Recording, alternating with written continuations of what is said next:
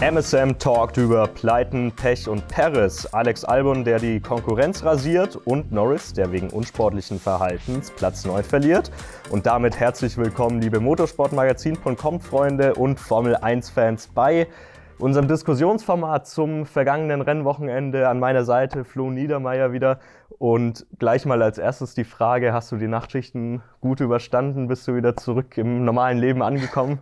Ja, die eine oder andere Koffeinüberdosis hat mir geholfen, die Nachtschichten zu überstehen. Jetzt wird man es wieder zurückstellen. Ist immer etwas schwierig nach einem Rennwochenende, aber das soll uns jetzt nicht davon abhalten, hier in aller Herrgottsfrüh dieses Video aufzunehmen. Nee, auf gar keinen Fall. Sind ja auch schon zwei Tage her und bei motorsportmagazin.com lassen wir uns natürlich auch nicht lumpen, was das angeht. Für euch tun wir alles.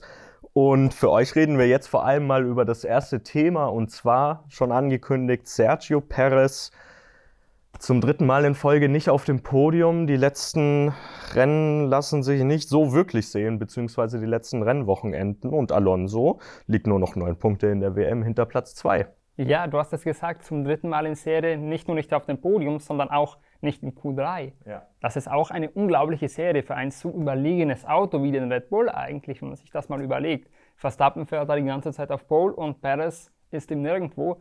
Und am letzten Wochenende muss man sagen, war das besonders eklatant. Ja, der Regen, das macht es etwas schwierig, aber da hat man wieder mal gesehen, Verstappen im Regen ist unglaublich schnell und Perez im Regen.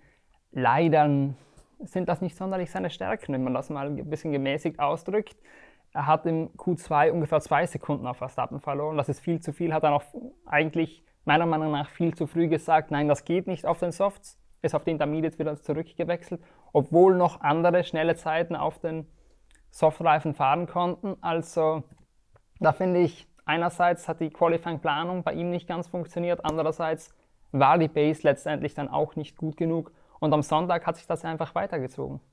Ja, also ich glaube, wir können vor allem mal beim Samstag bleiben, weil das ist ja das große Problem, was Perez bei den letzten drei Rennwochenenden hatten, dass er hatte, dass er sich einfach äh, Woche für Woche in der Ausgangsposition äh, begibt, wo es einfach extrem schwierig ist, auch mit der neuen Generation, mit der sich leichter überholen lässt als früher. Du musst natürlich trotzdem immer noch überholen können als Fahrer, muss man auch mal ansprechen. Und selbst wenn wir jetzt bei Perez äh, nicht den Teamkollegen als Messlatte nehmen, weil Verstappen, der ist einfach das ist einfach eine Maschine zurzeit. Mhm. Ähm, und wir, wie du gesagt hast, wir gucken mal auf andere Fahrer. Ähm, ein Carlos Sainz hat einen Perez geschlagen. Der Ferrari ist definitiv langsamer als ein Red Bull. Alle anderen Autos. Piastri. Sieht aber Dr. Helmut Marko ein bisschen anders. Na, natürlich. Äh, okay, aber selbst wenn trotzdem Piastri und McLaren, äh, im McLaren, Norris im McLaren, Alex Albon im Williams, alles drei Fahrer, äh, die es ins Q, Q3 geschafft haben. Und selbst wenn Dr. Helmut Marko sagt, so, der, der Ferrari war schneller am Wochenende, zumindest im Rennen schien es eventuell gewesen zu sein, ähm, der McLaren und der Williams waren es definitiv nicht. Und man muss auch sagen, ähm, klar, vielleicht falsche Reifen, vielleicht äh, das Q2 falsch angegangen, aber gerade in so Mischbedingungen ist es am Fahrer zu entscheiden und einzuschätzen, für welchen Reifen ist jetzt die, also welchen Reifen muss ich in diesen Bedingungen wählen, weil kein Renningenieur wird jemals so ein Gefühl wie ein Fahrer dafür haben, wie feucht oder trocken die Strecke ist. Ganz genau. Und ich finde vor allem ist der Reifen in dem Fall gar keine Ausrede, denn wir haben ja alle die Videoaufnahmen, wir haben die TV-Daten, wir haben alles und wir sehen, dass Sainz deutlich nach Perez Reifen gewechselt hat, deutlich nach ihm über die Linie gefahren ist ja. und sich relativ einfach für Q3 qualifiziert hat. Also das ist keine Ausrede, genau. die am Samstag sehr gerne bemüht wurde aus dem Red Bull Camp. Da war einfach Perez zu langsam. Und du hast vorhin gesagt, es ist vor allem das Qualifying das Problem. An dem Wochenende gebe ich dir da nicht ganz so recht, denn da war im Rennen eigentlich auch nicht so, wie es sein sollte. Normalerweise hat Perez ja immer eine gewisse Qualifying-Schwäche, die kennen wir von ihm. Aber im Rennen war da eigentlich auch nichts, das von ihm gekommen ist. Er konnte keinen wirklichen Druck auf die Ferraris ausüben. Ferraris übrigens, denen Verstappen meilenweit enteilt ist, auch wenn da die Track Position eine andere war, aber Perez war auf fast der gleichen Strategie wie die Ferraris und ist dann nicht mitgekommen. Also da muss man schon sagen, da hat das ganze Wochenende nicht ganz funktioniert und da muss wirklich mal aus diesem Negativstrudel ein bisschen rauskommen, den er gefühlt jetzt eigentlich seit Monaco, würde ich mal sagen, hat, wo er einfach, oder vielleicht sogar seit Miami, denn das war ja auch nicht das Gelbe vom Ei, pacemäßig jedenfalls. Also da muss er mal rauskommen, denn ansonsten könnte es echt passieren, dass Alonso mehr oder weniger ohne eigenes Zutun. Okay, das ist ein ja, das ist, ungut das ausgedrückt. Ist ja, ein bisschen ungut ausgedrückt, aber einfach nur durch den Fehler oder durch die mangelnden Leistungen von Perez diesen zweiten Platz in der WM erbt und das in einem Red Bull in dem Jahr nach WM Zweiter zu werden, das wäre schon sehr bitter. Das, also Stand jetzt wäre es fast schon peinlich, ja, muss genau. ich ehrlich sagen. Weil, also ja, ähm, das hat tatsächlich in meinen Augen auch schon ein bisschen in Miami angefangen, von Pole aus gestartet. Ähm, Verstappen von, ich glaube, Rang 9 ins Rennen gegangen, ungefähr auf jeden Fall da hinten im Mittelfeld. Ähm, und der Perez verliert das Rennen. Okay, Platz 2, nicht schlimm, ne? aber dann in Monaco das Qualifying versammelt, ohne Not in Q1, das Auto in die Wand gesteckt, ähm, total übermotiviert. Kann passieren. Barcelona, eben jetzt dann auch noch Montreal. Die Ergebnisse in den letzten vier Rennen sind Zweiter, 16., Vierter und Sechster. Ähm, und gerade in den letzten beiden Rennen, also von Schadensbegrenzung, traue ich mich fast auch nicht mehr zu sprechen, weil Schadensbegrenzung wäre für mich wenigstens aufs Podium zu kommen in diesem Auto. Und das kriegt Perez zurzeit einfach nicht hin. Ja, genau. Es sind alles so Dinge, wo man sagen kann, die können mal passieren, aber eine Verstappen passieren die eben nicht. Ja. Und dann muss man auch noch dazu sagen, ja, Perez ist noch vor Alonso in der WM. Perez hat aber auch zwei Siege eingefahren. In einem, und, und das, ja gut, in Baku hat er Verstappen tatsächlich geschlagen. In Jeddah, wenn Verstappen dann nicht mit dem Motorproblem im, im Qualifying ausscheidet, wird es auch schwierig mit dem Rennsieg. Ähm, Perez hat vier Podien bisher eingefahren, Sprint rausgerechnet. Ne? Ähm, Alonso sechs. Es ist, äh, Alonso ist aktuell auf jeden Fall der konstanter, konstant bessere Fahrer. Ja. Definitiv. Ja, und dann kommen wir vom gegenwärtigen Red Bull-Fahrer zu einem Ex-Red Bull-Piloten, nämlich Alex Albon, der ein Wahnsinnswochenende abgeliefert hat. Nicht nur im Rennen, das hat schon im Qualifying begonnen, in Q2, richtig? Ja, genau. Also in Q2 muss man sagen, war das eine sehr schlaue Entscheidung. Da war es, ich meine, basemäßig sind wir uns wahrscheinlich einig, da wäre Williams eigentlich nicht für Q3 in Frage gekommen. Aber man hat riskiert, hat als erster auf die Softreifen gewechselt, hat dadurch eine Session-Bestzeit mhm. geerbt, was auch was nicht alltägliches ist für den Williams. Und dann hat er diese Startposition perfekt umgemünzt. Also ich muss sagen, strategisch am Samstag wie am Sonntag perfekt, fahrerisch gar keine Fehler gemacht, denn es kann mal schnell passieren bei diesen Bedingungen, dass man das Auto eben nicht durchbringt auf dem Soft. Wir haben schon in der Redaktion gescherzt, oh, als erster auf den Softs, der könnte ja auch als erster in der, in der Wand sein, aber er hat uns eines Besseren belehrt. Genau, anders. Ich muss sagen, er hat gar nichts falsch gemacht an dem gesamten Wochenende und am Ende verdient Platz 7 abgestaubt. Übrigens sein bestes Ja, ich würde eben nicht abgestaubt sagen. Er hat es nicht abgestaubt. Ja, stimmt. Ne, da, also da, nicht, nicht, dass das so negativ klingt. Das, er hat es nicht abgestaubt, sondern der hat sich das verdient erfahren. Das stimmt. Und ja. vor allem, weil es basemäßig ja. eigentlich nicht ein, so eine Position gewesen wäre, da sind wir uns, glaube ich, einig. Aber richtige Strategie, ja. guter Fahrer. An dem Wochenende hat da alles gepasst. Genau. Das ist übrigens genau das, was ich im letzten Video meinte mit, der, mit dieser aus eigener Kraft. Albon hat es aus eigener Kraft geschafft. Klar, den, wenn der Russell den Fehler nicht macht, dann kommt der wahrscheinlich schon auch vor dem, im Ziel, vor dem ins Ziel, aber das gehört natürlich zur Formel 1 dazu. Und ähm, wie du sagst, also gerade eben Qualifying, genau er hat es richtig gemacht, als einziger auf Soft oder als erstes hat dann auch genügend Zeit gehabt, äh, seine Softreifen auf Temperatur zu kriegen, weil gerade bei den Bedingungen ist es jetzt nicht so wichtig, dass der, dass der Softreifen frisch ist, weil du nur einen Schuss hast. Du hast eigentlich immer zwei, drei Versuche, ähm, die du vielleicht sogar in Folge fährst, also zwei auf jeden Fall, weil du auch gar nicht diese gesamte ähm, elektrische Energie auf eine Runde brauchst, weil du ja das Gas auch viel behutsamer ähm, naja, betätigen musst in diesen, in diesen Mischbedingungen. Ähm, hat dann im, im Q3 auch ein bisschen Pech gehabt, ist ja nur von Platz 9 ins Rennen gegangen, sage ich mal, wegen der, wegen der Science-Strafe und dann. Ähm, und man muss dazu ja. sagen, auch weil er äh, bei seiner einzigen Runde in Q3 die Streckenlimits verletzt hat. Ah, Ansonsten okay, wäre er ja. einen Platz weiter vorn gelandet, aber okay, hm. das macht ja. jetzt auch nicht den großen Unterschied, wenn wir genau. ehrlich sind. Aber der Williams, also Albon und Williams, das hat richtig, richtig gut funktioniert, anders als ein Haas beispielsweise bei Hülkenberg. Und ähm, ja, was man halt auch noch sagen muss, ähm, Albon ist jetzt als, als einer von wenigen Fahrern eine Einstoppstrategie gefahren. Der hat da hinter sich einen Ocon, einen Norris, einen, einen Bottas, einen Stroll gehalten in seinem, in seinem Zug hinten dran, sage ich mal.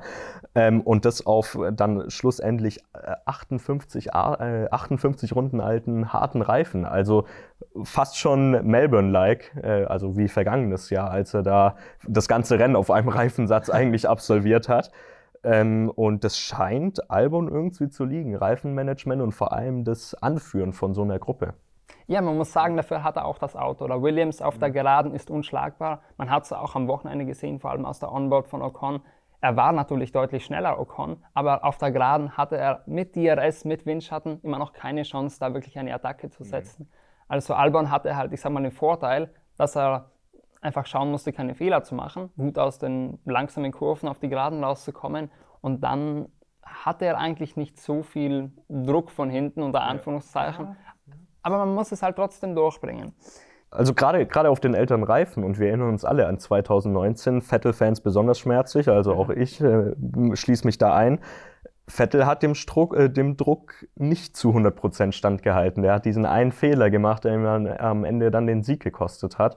Unabhängig davon, wie man jetzt die Strafe gefunden haben mag. Aber ohne den Fehler bleibt er vorne. Und Albon hat diesen Fehler, sage ich jetzt mal, eben nicht gemacht, unter ähnlichem Druck. Das stimmt. Jetzt stellt man sich natürlich die Frage, Albon, der war mal bei Red Bull, jetzt haben wir vorhin über Perez geredet, der jetzt bei Red Bull ist, ja. wäre es vielleicht nicht eine Idee, die beiden zu wechseln? ich muss sagen, wenn man sich die Frage stellt, muss man sich auch mal anschauen, was macht Albon sonst. Und ja, es ist immer sehr leicht oder relativ leicht als Hinterherfahrender, vor allem in einem Auto wie dem Williams, wenn man keinen wirklich guten Teamkollegen hat und so eine Messlatte hat er eben zumindest noch nicht, mit dem Sargent vielleicht auch nie, man weiß es noch nicht in der Situation jetzt. Aber jedenfalls muss man sich da schon die Frage stellen, an den anderen Rennwochenenden hat er auch oft solche Chancen weggeworfen. Wir schauen Australien an, da war er. Also in diesem Jahr, ich ja. habe vorhin von vergangenem ja, Jahr ja, geredet. Ne? Also in diesem Jahr Australien, da war er, ich weiß nicht genau, Sechster, glaube ich sogar, und hat es dann weggeschmissen in einer ähnlichen Situation, wo er auch die Chance gehabt hätte, mit dem Williams das irgendwie zu verteidigen. Dann gab es Fehler. In Monaco hatte er einen Unfall. In Saudi-Arabien ist er mit Lance Stroll kollidiert. Also da war, war eine Reihe von Kollisionen, Ausfällen und Fehlern dabei. Ich sage mal, als Nachzüglerpilot fällt das nicht so auf, beziehungsweise man hat es ehrlicherweise auch relativ schnell vergessen. Ich habe die Dinge auch nochmal nachschauen müssen, weil das vergisst man irgendwie so schnell in so einer Saison. Wenn er jetzt bei Red Bull fahren würde, hätte er dieses Privileg nicht. Da würden wir uns alle daran erinnern, das Rennen lief nicht, das, das lief nicht. Und dann würden wir halt wie bei Perez sagen, ja okay, ein gutes Rennen, aber was war sonst? Genau. Also ich glaube, ich glaub, es geht auch gar nicht so sehr, ob der jetzt schon wieder als Ersatz bei Red Bull freikommt. Die Frage ist vielleicht eher, ob Red Bull ähm, den Fehler gemacht hat. Also wir haben, wir setzen uns ja immer zusammen in der Redaktion, sprechen ein paar Themen an, diskutieren, werfen einfach mal Gedanken in den Raum. Und so viel anderes tun wir hier natürlich auch nicht. Und es ist natürlich schon die Frage, ob Red Bull ihn vielleicht hätte behalten sollen in ihrem Kader. Aber selbst die Frage, als ich die dann nochmal gelesen habe, muss ich, würde ich glaube ich auch mit Nein beantworten. Also Albon fährt ja seit letztem Jahr für Williams, hat ja davor ein Jahr als Testfahrer bei Red Bull absolviert. Und ich finde es grundsätzlich auch gut, wenn, wenn Fahrer ein Stück weit dann sich auch emanzipieren von ihrem, von ihrem Nachwuchsprogramm, weil sie dann halt nicht immer bei, auch bei einer anderen Vertragssituation halt an ihr Red Bull Engagement gebunden sind oder andere an ihr, an ihre Ferrari Academy oder, oder sonst irgendwas. Und ich glaube, ich glaube, Albon hat den richtigen Schritt gemacht, zu Williams zu gehen und Red Bull hat auch den richtigen Schritt gemacht, ihn gehen zu lassen, weil schlussendlich ist das Alpha Tauri Team nicht eine pa äh, ein Parkplatz für mittelmäßige Fahrer, sondern es ist ein Team für Nachwuchsfahrer, die aus der Formel 2 oder vielleicht sogar dann aus der Superformula jetzt über Umwege irgendwann in die Formel 1 schaffen wollen. Und von dem her hätte Red Bull ihn behalten sollen? Nee. Aber, aber je nachdem. Ich meine, Tsunoda war zu Saisonstart relativ gut. Jetzt in den letzten drei Rennen lief es auch nicht mehr ganz so ideal. Ähm, De Vries macht sich überhaupt nicht gut in dem Alpha Tauri. Wenn Red Bull niemand anderen hat, ich glaube, je nachdem, in welcher Verfassung der Williams ist, könnte sich vielleicht Albon auch vorstellen, wieder zu Alpha Tauri zurückzukehren. Wobei wir ehrlicherweise sagen müssen, ist der Williams im Moment wirklich schlechter als Alpha Tauri? Denn Alpha Tauri ist im Moment letzter in der Konstrukteurs-WM mit nur nee, zwei Punkten. Oder? Nein, Alpha Tauri. Ach stimmt, natürlich, klar, hast recht. Ja. Musst du rausschneiden na, wahrscheinlich. Na, Quatsch. Quatsch, muss man raus. ja, egal. Jedenfalls. Äh, Dann habe ich mich verguckt. Ja, Alpha Tauri letzter, hast du gesagt. Ja, genau, Alpha Tauri letzter in der Konstrukteurs-WM.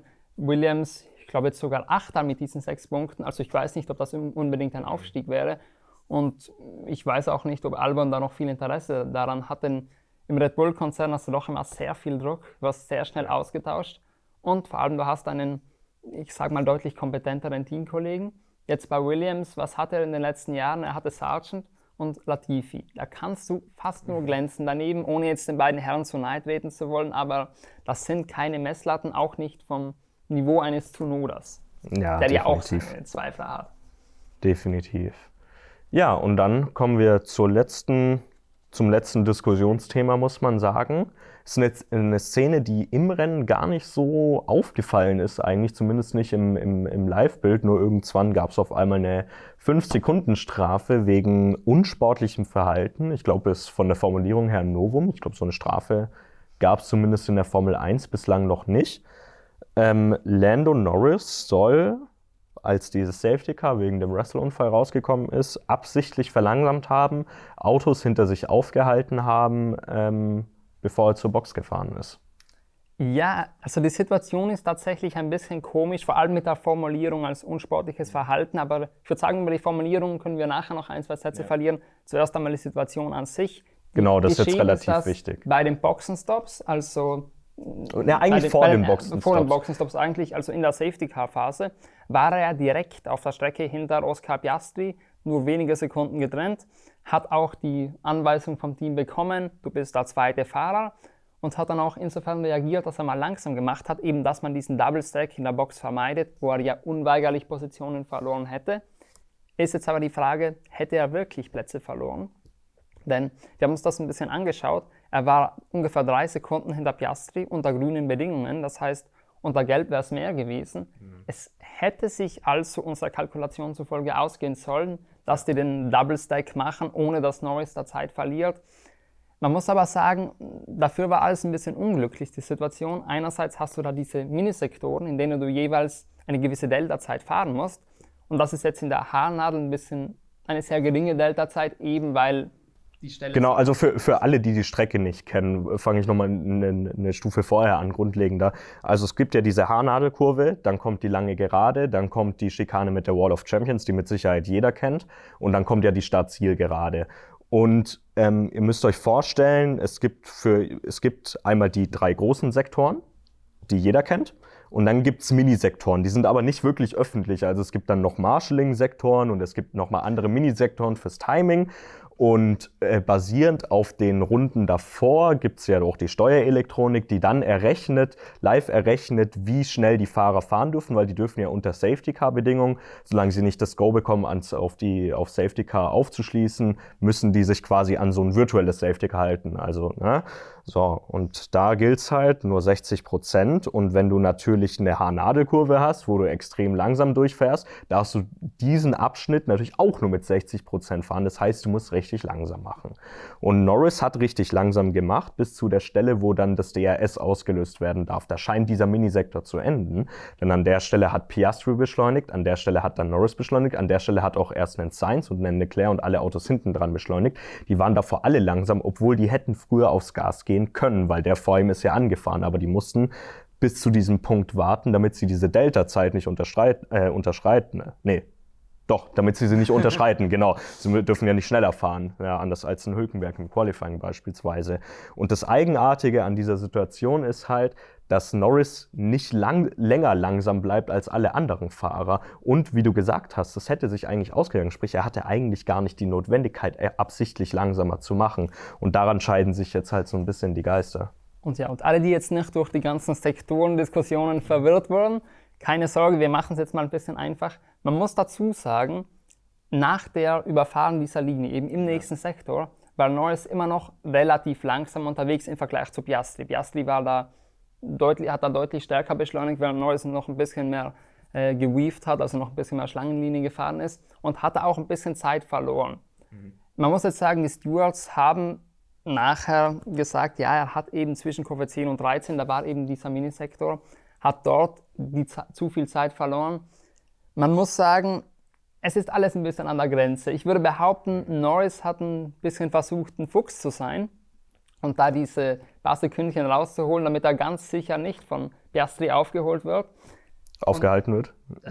Aufgehalten wird Ja. natürlich. Ja. Und hat dann, ja, die Stewards waren da aber ihm einen Schritt voraus und haben das dann doch, doch bestraft, auch wenn es so wirklich an der Grenze war. Also ich finde, die Strafe war vollkommen okay, auch wenn sie dann doch ein bisschen hart ist am Ende des Tages. Das aber finde ich halt auch. er hat definitiv langsamer gemacht als Piastri. Daran gibt Ja, es aber es war, Zweifel, es war halt, also, also er, hat viel, er hat vielleicht langsamer gemacht, aber ähm, wir hatten mal einen ähnlichen Fall. Ich habe es mir gestern extra noch angeschaut, 2017 in Bahrain. Ähm, damals kam auch ein Safety Car raus, auch relativ früh im Rennen. War, glaube ich, sogar auch Runde 13, also geiler Zufall auf jeden Ja, Fall. damals mit Lewis Hamilton. Genau, mit. Lewis Hamilton. Ähm, da ähm, waren die beiden Mercedes in Führung, Bottas vor Hamilton und Hamilton war wirklich acht Zehntel dran, als das Safety Car rausgekommen ist und direkt hinter Hamilton war Ricciardo, Vettel und Raikkonen waren schon zuvor an der Box. So, dann kam das Safety Car raus und ähm, Mercedes hat einen Double Stack gemacht oder angepeilt, haben sie dann auch durchgezogen. Ähm, Bottas ist an die Box und damals hat der Hamilton den Ricciardo richtig aufgehalten. Und die Boxeneinfahrt ist ja nicht mal lang in Bahrain. Da biegst du ja eigentlich rechts auf die Seite und die fängt ja erst vielleicht 100, 150 Meter an, bevor dann schon die Fastlane beginnt, wo du dann ja deine Maximalgeschwindigkeit hast oder deine Geschwindigkeitsbegrenzung. Und damals hat der Hamilton richtig verzögert. Der hat bei der Einfahrt verzögert, der hat sogar in der Fastlane nochmal langsamer gemacht, bevor er abgebogen ist. Und damals hat Hamilton auch eine 5-Sekunden-Strafe bekommen. Und da war es glasklar, weil er, weil er wirklich drei, vier Sekunden rausgeholt hat. Und leider hat Mercedes bei Bottas auch den Boxenstopp verhauen, so hat er dann noch mehr Zeit verloren. Ähm, also lief damals absolut nicht ideal und wurde geahndet. Und ich fand halt, dass es bei Norris bei weitem nicht so eindeutig war. Und deswegen. Ich muss aber sagen, ich habe mir die Daten rausgeschrieben. Damals Okay. wurde mit 57 km/h kalkuliert, die Hamilton noch in der Boxengasse hatte, also deutlich unter dem Ja. äh, Pitstop-Limit, das eben da erlaubt war.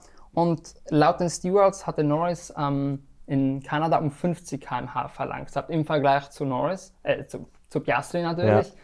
Und da finde ich schon, ich weiß zwar jetzt nicht genau, wo diese Stelle gemessen wurde, wie man auf diese 50 km/h kommt. Das ist halt die Frage. Aber ne? ich muss sagen, ich verlasse mich da doch auf die Daten Mhm. der FIA und in dem Fall finde ich, ist die Strafe dann auch gerechtfertigt.